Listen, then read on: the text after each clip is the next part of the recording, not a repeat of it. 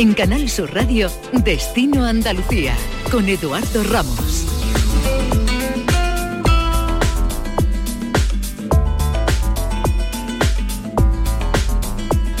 En este año convulso, con el COVID protagonizando muchas de las esferas de nuestras vidas, también el turismo se ha visto afectada por la pandemia y las restricciones, cuarentenas y limitaciones en la movilidad de viajeros, tanto nacionales como extranjeros.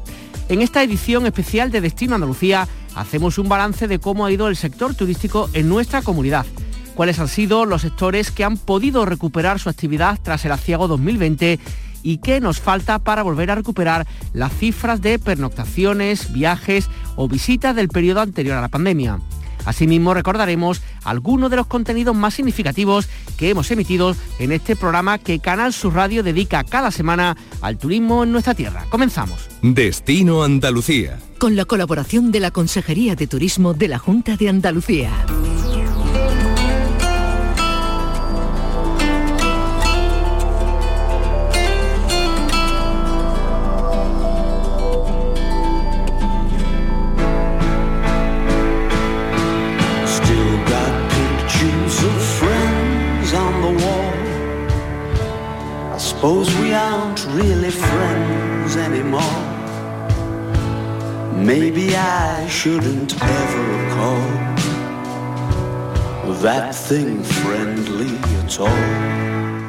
En Andalucía el verano lo salvó el turismo nacional y el otoño, a nivel general, lo está compartiendo con el turismo extranjero, sobre todo alemanes e ingleses, que han vuelto a viajar a nuestra tierra. No estamos logrando las cifras prepandémicas, pero el inicio de la recuperación ya es un hecho. El turismo extranjero ha vuelto a elegir las costas andaluzas para disfrutar del otoño, aunque el porcentaje de visitas y pernoctaciones es un 30% menor que el año 2019. La previsión actual es acabar este 2021 superando los 21 millones de turistas, han destacado los buenos datos del verano, con ocupaciones hoteleras en julio casi en el 70% y en agosto rozando en algunos puntos el 85%. Incluso en octubre, en la Costa del Sol, la ocupación hotelera superaba el 70% de ocupación. Y también buenos datos en el turismo de ciudades, en lugares como Sevilla, Granada y Córdoba como epicentro de este turismo urbano en Andalucía. Septiembre, por ejemplo, se cerró con una ocupación media del 75%. El turismo de interior en provincias como Jaén, Córdoba, Sevilla o Granada ha vuelto incluso a datos prepandémicos con muy buenas cifras.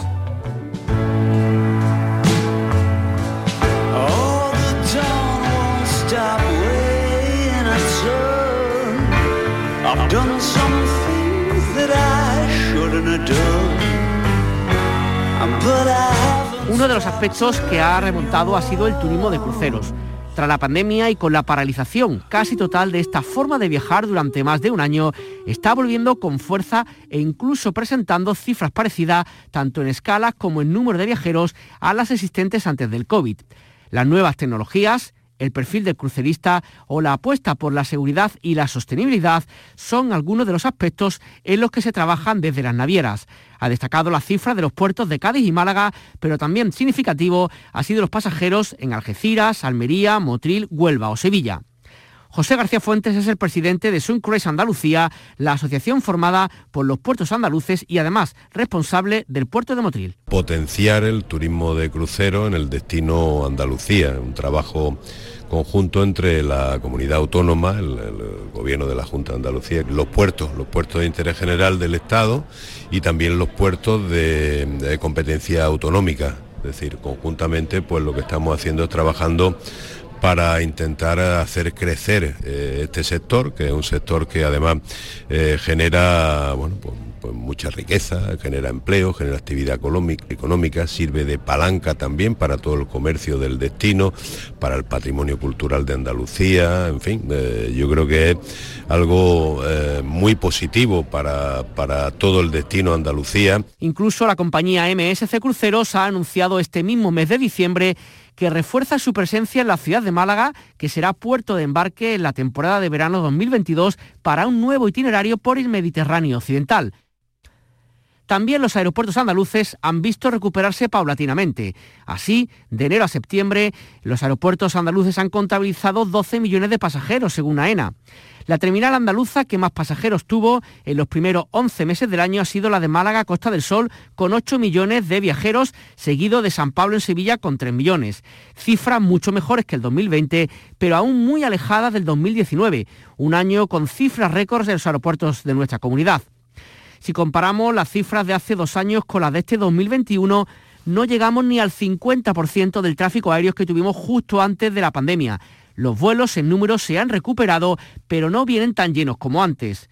Muchos, no obstante, siguen eligiendo venir a nuestra tierra. Escuchamos a algunos de estos viajeros. Málaga, perfecto. Días en Málaga, 5. Eh, sol, buen restaurantes, eh, buen vida. Pues nada, venimos con amigos a pasarlo unos días y nada, ya tenemos reservados sitios para cenar, visitar y nada, pasear por Málaga, que está preciosa, que me han dicho que está preciosa y vamos a, a disfrutar de ella. Pues nada, vengo a Málaga de, de, turismo, sí, vengo a visitar a una amiga mía que vive en Málaga y nada, a disfrutar del calorcito porque en Suiza hace mucho frío ahora mismo y nada, a disfrutar de la comida y de la gente. Si algo ha enseñado la pandemia es que la tecnología es una de las posibilidades frente a los episodios de confinamiento o al control de la población. Así, empresarios y administraciones públicas son conscientes que la transformación digital es el camino más recto para alcanzar una industria turística competitiva y de calidad.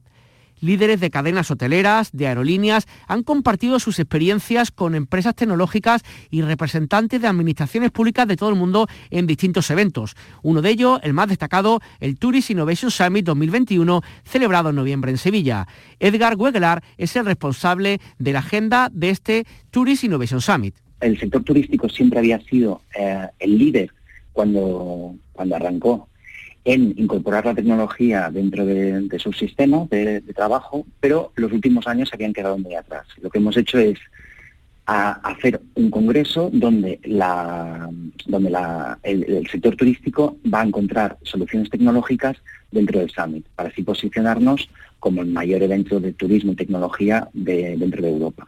Eh, siempre intentamos dar soluciones. Lo que hace la tecnología es eh, mejorar los sistemas de reservas, mejorar los sistemas de eh, reseñas, eh, en, englobar cómo pueden sacar máximo rendimiento dentro de, las reservas de cada pasajero que tiene, por ejemplo, una aerolínea. El problema es que no se encuentra la gente, o sea, es por esto que hemos hecho el Tourism Innovation Summit. Al final es, hablamos mucho de todo esto, pero realmente a la hora de la verdad las empresas las empresas del sector turístico muchas veces les cuesta muchísimo encontrar al partner correcto uh -huh. para buscar las soluciones o encontrar las soluciones que tú estás mencionando. En paralelo, los campis se han consolidado como la opción preferida para millones de viajeros en nuestro país.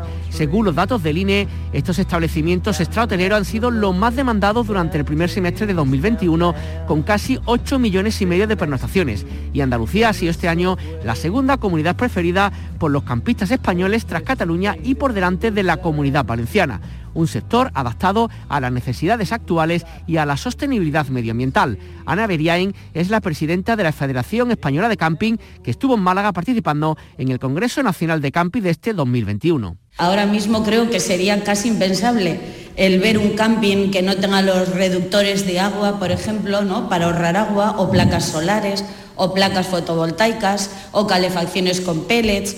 Todos llevamos el sector del camping, y hay que decirlo, llevamos muchos años trabajando en la sostenibilidad.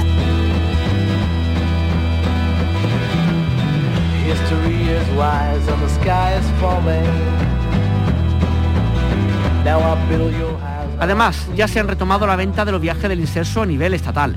Los hoteleros de la Costa del Sol denuncian que los bajos precios que les ofertan y el retraso acumulado han provocado el cierre de muchos de los establecimientos. Y es que a los hoteleros se les paga la noche 22 euros masivas por habitación en un 4 estrellas, con pensión completa, agua y vino.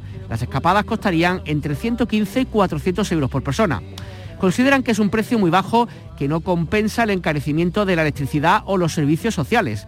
En Málaga, 16 hoteles abren todo el año gracias a los viajes del inserso que antes de la pandemia suponían 700.000 pernoctaciones por temporada, el 70% de toda nuestra comunidad autónoma. Antonio Aranda es el gerente de la patronal AECOS. Vio gente que ha dicho que ese precio no va a trabajar y que si no le dan algo más, pues que para perder que siempre tienen tiempo y que, ya están hartos de perder. Y también se une a esto, pues eso, el hecho de que los meses más difíciles para el sector son noviembre, diciembre y enero, y esos tres meses ya están perdidos, ¿no? Con lo cual han tenido que cerrar sí o sí. La oferta de Costa del Sol es muy es muy golosa porque tiene muchísima oferta complementaria, los hoteles lo hacen muy bien, están muy acostumbrados a trabajar con clientes del inserso, saben lo que quieren y cómo lo quieren y bueno, pues llevamos muchísimos años de experiencia, ¿no? Entonces, bueno, con un destino que está muy solicitado, de los primeros que se venden y se vende todos los años al 100%, evidentemente. Un año complicado para el turismo este 2021, que si bien ha remontado en algunos parámetros, en otros sigue con cifras muy por debajo de lo habitual.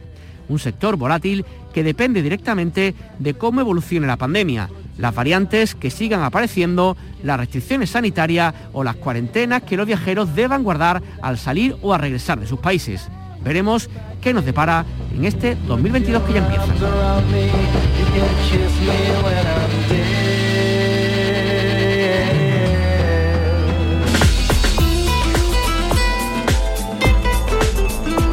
Destino Andalucía. Un viaje semanal en Canal Sur Radio.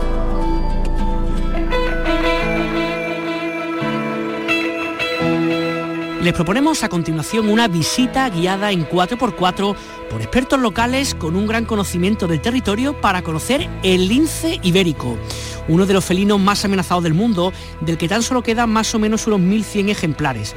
Durante el recorrido podremos conocer aspectos muy interesantes como su hábitat, la biología, su comportamiento y observar actuaciones de conservación que se han llevado a cabo para su recuperación. Para hablar de todo ello, saludamos en estos momentos a Inmaculada Mora, que es guía ecoturista. Inmaculada, ¿qué tal? Muy buenas tardes. Hola, buenas tardes, ¿qué tal? Cuéntanos en primer lugar, para aquellos que no los conozcan, describir un poquito el animal del que hemos hablado muchas veces, por supuesto, hablar, sabemos que está en peligro de extinción, pero ¿qué tipo de, felino es y dónde se encuentra en nuestra comunidad autónoma y en el resto del país? Eh, bueno, pues el lince ibérico es uno de los cuatro de las cuatro especies de lince que se encuentra, que podemos encontrar en el mundo. Eh, aquí en Europa, eh, por suerte, pues eh, podemos disfrutar de dos especies, el lince euroasiático, que estaría distribuido en otros países de Europa, Centro y, Europa del Este. Pero bueno, el lince ibérico solo está distribuido en, España, vamos, en la península ibérica, en España y, Portugal. Y precisamente aquí en esta zona, en España y sobre todo aquí en Sierra Morena de, Jaén, que es la zona donde, donde nosotros estamos, tenemos la mayor población mundial de, de lince ibérico. ¿Es tan fácil verlo o es complicado encontrarse según la época del año? Eh, a ver, el lince depende. Eh, hay veces que es el factor suerte el que tiene que jugar a tu favor, porque muchas veces, pues bueno, eh, hay momentos en los que vas haciendo un recorrido en coche y a veces se cruza la carretera y otras veces pues mm, te, tiene horas y horas y horas esperando hasta 10, 12 horas incluso hasta que consigues ver uno e incluso hay días que mm, tampoco consigues verlo. Bueno, son animales bastante se camuflan bastante bien ¿no? en, su, en su hábitat. De hecho, pues eh, el cuerpo que tienen, los colores que tienen, le permiten camuflarse bastante bien para que, su, que sus presas no, no lo puedan ver. Y bueno, pues a nosotros también algunas veces también nos, nos juega, nos la juega, ¿no? Pero bueno, eh, sí que es cierto que con paciencia, constancia y lógicamente, pues eh, si tú no conoces el territorio, lógicamente llevando un guía que sí que lo conozca, sí que bastante, bastante probable ver. Porque una de las cosas que con las que trabajáis ¿no? en Birds Ecoturismo es un poco el tema de los, eh, digamos, los safaris del lince, pero en, sierras privadas, ¿no? Eh, sí, efectivamente. Eh, bueno, realizamos rutas que se dividen pues, en recorridos 4x4, es decir, vamos haciendo diferentes recorridos en vehículos eh, bueno, muy despacito para intentar también no solo ver el lince ibérico, sino también eh, intentar observar otro tipo de fauna, como pueden ser ciervos, gamos, como pueden ser aves rapaces, como el águila imperial ibérica, que también tenemos una muy buena población aquí en esta zona, también una rapa en peligro de extinción, para ver buitres y demás, y luego eh, lo combinamos con esferas estáticas en puntos concretos, donde sabemos pues bueno que los animales se mueven para cazar, para beber agua, en fin, son zonas eh, donde sabemos que, eh, que, están ocupados los territorios eh, para reproducción y demás y sabemos más o menos las zonas de paso de, ellos. Entonces, eh, para hacer esa espera, en algunas ocasiones sí que accedemos a, fincas privadas exclusivas en materia de ecoturismo. Es decir, igual que puede una finca tener un aprovechamiento como puede ser la caza, como puede ser la apicultura, como puede ser la ganadería, pues hemos introducido pues, esta nueva actividad, ¿no? que es un poco así eh, novedosa, ¿no? que sería el ecoturismo en fincas privadas, donde eh, únicamente accedemos nosotros eh, y bueno, pues no ocasionamos esa molestia a lo mejor de, ese tumulto de gente que muchas veces se produce en algunas en algunas zonas públicas, ¿no? Porque la afluencia es bastante bastante grande para intentar observar lince. En estas fincas privadas, pues bueno, estamos nosotros solos y disfrutando de, esa soledad y de, eso, de esa observación. Un animal como el lince ibérico, ¿no? Como decíamos eso, que, pues, que está amenazado, uno de los animales más amenazados del mundo, imagino que seréis especialmente cuidadosas, ¿no? Con el número de gente que pueden hacer la visita, las distancias de seguridad, o sea, todos los cuidados del mundo para no interrumpirle, digamos, en su, en su día a día normal, ¿no? Sí, efectivamente, nosotros siempre, siempre trabajamos en, grupos pequeños, normalmente de una a doce personas, pero bueno, lo habitual es que venga a lo mejor una pareja o venga una familia de cuatro personas, un grupo de amigos de seis, de ocho personas, y bueno, el guía siempre es el que, el que pone las reglas, por así decirlo, ¿no? Para, para intentar controlar a, todo el grupo y que la actividad produzca la mínima molestia posible. Es decir, siempre intentamos guardar las distancias de, seguridad.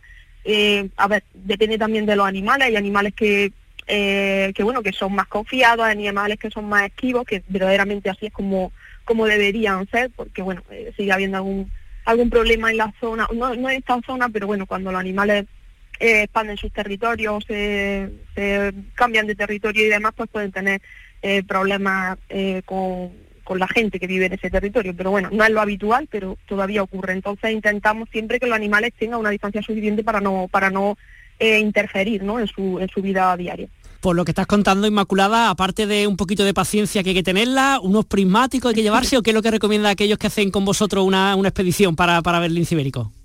Sí, bueno, nosotros eh, prestamos todo el material que sea necesario, se lo prestamos a la gente. Es decir, nosotros tenemos eh, prismáticos eh, y tenemos telescopio también. Entonces, cada participante pues lleva sus propios prismáticos, que hay gente, por ejemplo, que no sabe utilizarlo, pues le enseñamos, pues mira, se utilizan así y, bueno, tenemos nuestro propio telescopio, el telescopio del guía, y también lo prestamos, claro, para, hacer la observación. O sea que si el visitante quiere traerse algo, bueno, se lo puede traer, pero que nosotros le prestamos el material. Pues Bir Sanlin Ecoturismo se encuentra en Sierra Morena. Para aquellos que estén interesados, aquí tienen este dato y que puedan contactar con Inmaculada Muela, guía de ecoturismo, que seguro que le dará un precioso, una preciosa marcha por esta, por esta zona. Inmaculada, muchísimas gracias por estar con nosotros y que tengan muy buenas tardes. Muchas gracias a vosotros. Buenas tardes. ¡Venga, risa! ¡Venga, basta! La ciudad, una bacana.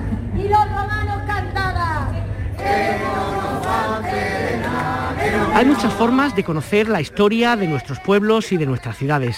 Una de las que más nos llama la atención, sin duda, es cuando nos la explican, y más si se trata de una explicación teatralizada. Bajo este punto de partida les contamos cómo descubrir o redescubrir la ciudad más antigua de Occidente, Cádiz, de la mano de actores profesionales que nos la mostrarán de una manera divertida y diferente. Pero volvamos al pasado, siglo V antes de Cristo, y los fenicios nos crecen. A los venidos de Tiro se suman los cartagineses. En esta visita se representarán los episodios más interesantes de su historia desvelando mucho de sus secretos y de sus anécdotas más curiosas. Una ruta histórica que nos va a permitir disfrutar del teatro de calle y conocer los rincones más significativos de Cádiz y pasar un buen rato. Tenemos con nosotros hasta ahora Rafael Tubío, actor y responsable de Entre Leyendas. ¿Qué tal, Rafael? Muy buenas tardes. Hola, buenas tardes, ¿qué tal? Estamos apañándonos para hacer teatro y, y de alguna manera pues aprovechar también los recursos que tenemos. Ahora mismo que tenemos en Cádiz un turismo estupendo y una ciudad estupenda que podemos aprovecharla y disfrutarla, así que adelante pues con el teatro la enseñamos estupendamente. Oye, ¿y cómo son estas estas rutas? ¿Tenéis, digamos, diversas rutas o tenéis como un estándar que vais mostrando distintos lugares de, la ciudad? ¿Cómo, ¿Qué es lo que va a ver la gente y que va a disfrutar cuando esté con vosotros? Mira, nosotros tenemos varias rutas, ¿vale? Pero la que tenemos en activa este año así funcionando bien es esta, de Gavira Cádiz, la ruta de Gavira Cádiz, que bueno, la, hacemos directamente por el barrio del Pópulo ¿vale? Porque es la zona más antigua de, Cádiz, donde encontramos eh, los restos más interesantes de, de la ciudad.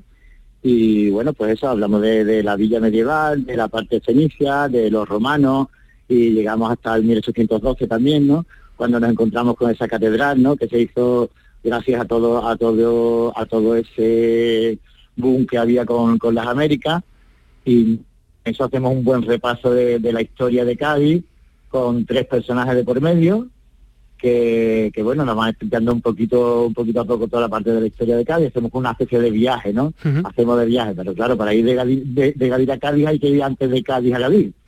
Y ese es el viaje que hacemos nosotros, vamos de Cádiz a Gadí, después de Gadí a Cádiz, enseñando nuestra ciudad. Que, que imagino, Rafael, que con la cantidad de historia y de historias que han pasado desde Gadir a Cádiz, ha, ha- ha tenido que ser complicado seleccionar los momentos y los personajes que, que contáis, ¿no? Mira, nos hemos llevado como un tiempo, que te digo yo, de dos meses para tres meses intentando sacar qué era lo que queríamos contar y cómo lo queríamos contar, ¿no? Eh, nos hemos basado, bueno, buscando lo principal, pero intentando buscar anécdotas y curiosidades así más destacables y más interesantes y más simpáticas, ¿no? Que, que sean más divertidas de contar. Además estoy pensando también, claro, que tenéis que pensar en el público que va a estar con vosotros, que no puede ser a lo mejor una cosa demasiado así como profunda, porque si no a lo mejor la gente se puede perder, ni demasiado llana para que la gente no se aburre, buscar un equilibrio, ¿no? Hemos, hemos hecho la, la mezcla, hemos intentado hacer la mezcla perfecta para que pueda venir el gaditano con los amigos que vienen de Madrid o de Sevilla o de donde sea, ¿vale? De manera que el gaditano que llega se encuentre que, mm, que se va a llevar, se va a llevar información y va a aprender cosas nuevas y que el que venga de fuera pues también por los que lo dejemos con la boquita abierta si es posible y, y no solamente se lleve información, sino que se entere de las cosas tan graciosas y tan curiosas que nos han pasado en Cádiz, incluso a lo largo de la historia, ¿no? Eh, no sé, el, el, el típico, el típico, mm, ah, te iba a contar lo de, mm, verá, los sarcófagos venicios. Los sarcófagos venicios en Cádiz han dado muchísimo juego, ¿no?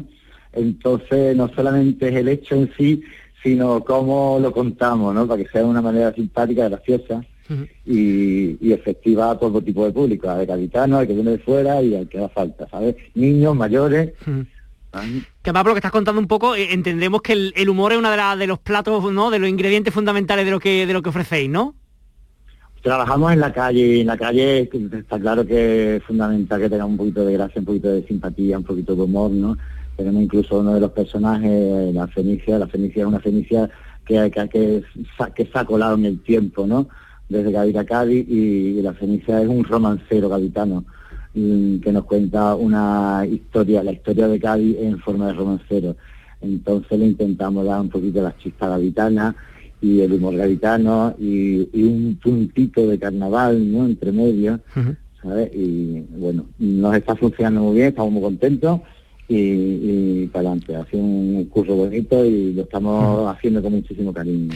Pues Rafael Tubío, actor y responsable de Entre Leyendas, muchísimas gracias por acercarnos este poquito de Cádiz. Esperemos que a la gente que nos escucha le queden muchísimas ganas de, de visitar Cádiz, por supuesto, y estar con vosotros. Un abrazo y muy buenas tardes. Venga, buenas tardes, os esperamos a todos, venga, hasta ahora. Durante los próximos minutos le ofrecemos la posibilidad de participar en un viaje que nunca olvidarán. Gracias a los telescopios, de la mano de astrónomos expertos, podrán realizar un viaje que comienza en los objetos más cercanos a nuestro planeta, otros planetas, la Luna o los asteroides, para luego ir alejándonos cada vez más, pasando por cúmulos, nebulosas, estrellas moribundas, hasta salir de nuestra propia galaxia y llegar a la galaxia de Andrómeda. Para hablar de todo eso tenemos con nosotros a Miguel Gil, que es socio y fundador de Turismo Astronómico. Miguel, ¿qué tal? Muy buenas tardes. Buenas tardes, Eduardo, ¿qué tal? Oye, y todo esto sin salir de Gorafes se puede ver desde ahí, eso es una maravilla, ¿no? Efectivamente, eh, llevamos ya pues más de 10 años trabajando el turismo astronómico y bueno, hemos decidido o en su momento pensamos que Goraz era una de las poblaciones pues más oscuras de, de lo que es el norte de la provincia de Granada y allí llevamos haciendo este tipo de actividades pues como te decía ya más de 10 años. Y eso un poquito, imagino que, que lo único que hace falta, entre comillas, lo único es, bueno, sentarse, tener ánimo, su abrigo se hace fresco y un buen telescopio, aparte vuestras explicaciones, por supuesto, para, para detallar y, y explicar todo lo que se ve en el cielo, ¿no? Sí, sí, sí. Bueno, eh, en principio no es tampoco tan necesario para empezar a conocer el cielo el telescopio.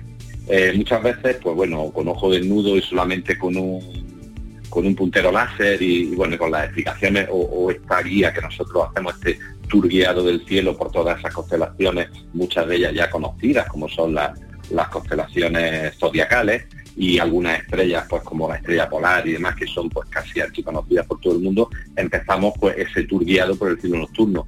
Después nos podemos ayudar incluso con unos pequeños binoculares unos prismáticos pues los que se suele utilizar para ver aves o cualquier tipo de, cosas en la naturaleza y, y, ya si queremos dar un paso más allá y profundizar en un viaje más estelar, pues sí que podemos hacer uso de estos potentes telescopios que llevamos en todas las observaciones que realizamos. Mm. Oye, cuéntanos, yo no tengo ni idea, ¿qué es la galaxia de Andrómeda?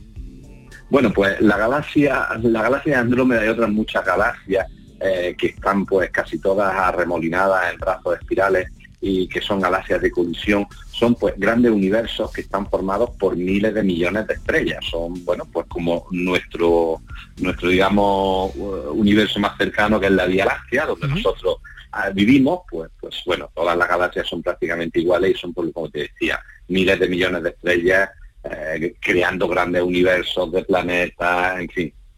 Eh, un universo muy grande para, para, todos nosotros. Es difícil entender lo, extenso que puede llegar a ser el universo y la galaxia de Andrómeda, pues una de las galaxias más cercanas que tenemos, que como te decía, una galaxia que entrará en colisión dentro de muchísimos millones de años con nuestra Vía Láctea, ¿no? Y es la más cercana hasta 2,4 millones de años luz de nosotros. Oye, Miguel, eh, imagino, vosotros que lleva ya mucho tiempo con todo esto, que poco a poco la gente que irá yendo, habrá mucha gente pues, que no tenga mucho conocimiento, pero imagino que ya habrá, si no expertos, personas muy conocedoras un poco de todo lo que le estáis explicando, ¿no?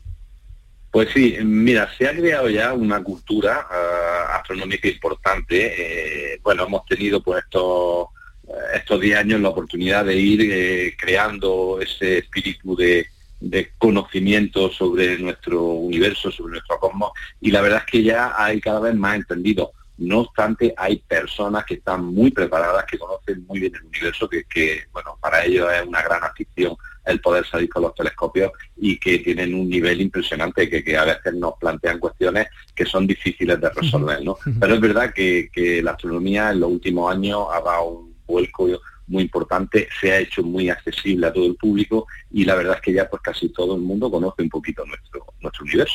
Pues ahí queda toda esta explicación. Aquellos que les interesen, que nos estén escuchando de cualquier punto de Andalucía, recuerden que en Gorafe, en Granada, tienen un lugar maravilloso para poder ver los cielos y más si las explicaciones vienen por parte de, entre otros, de Miguel Gil, de Turismo Astronómico. Miguel, muchas gracias por atender los micrófonos de Canal Sur Radio. Que tengan muy buena tarde.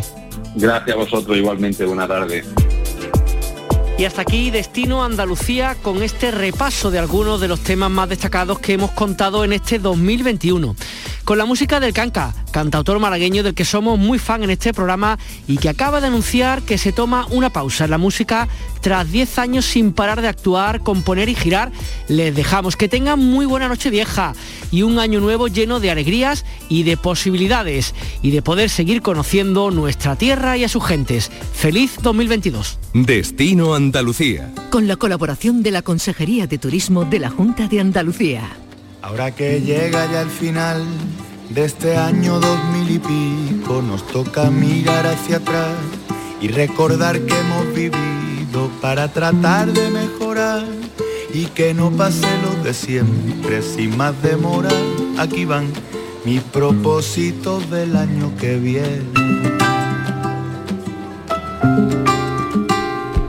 Tendré que empezar a fumar y ganar unos kilitos cuidarme menos, salir más.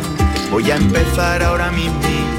Quiero gastarme mucho más en cosas que no necesito y voy a dejar de ir ya a los martes de fubito. Ay,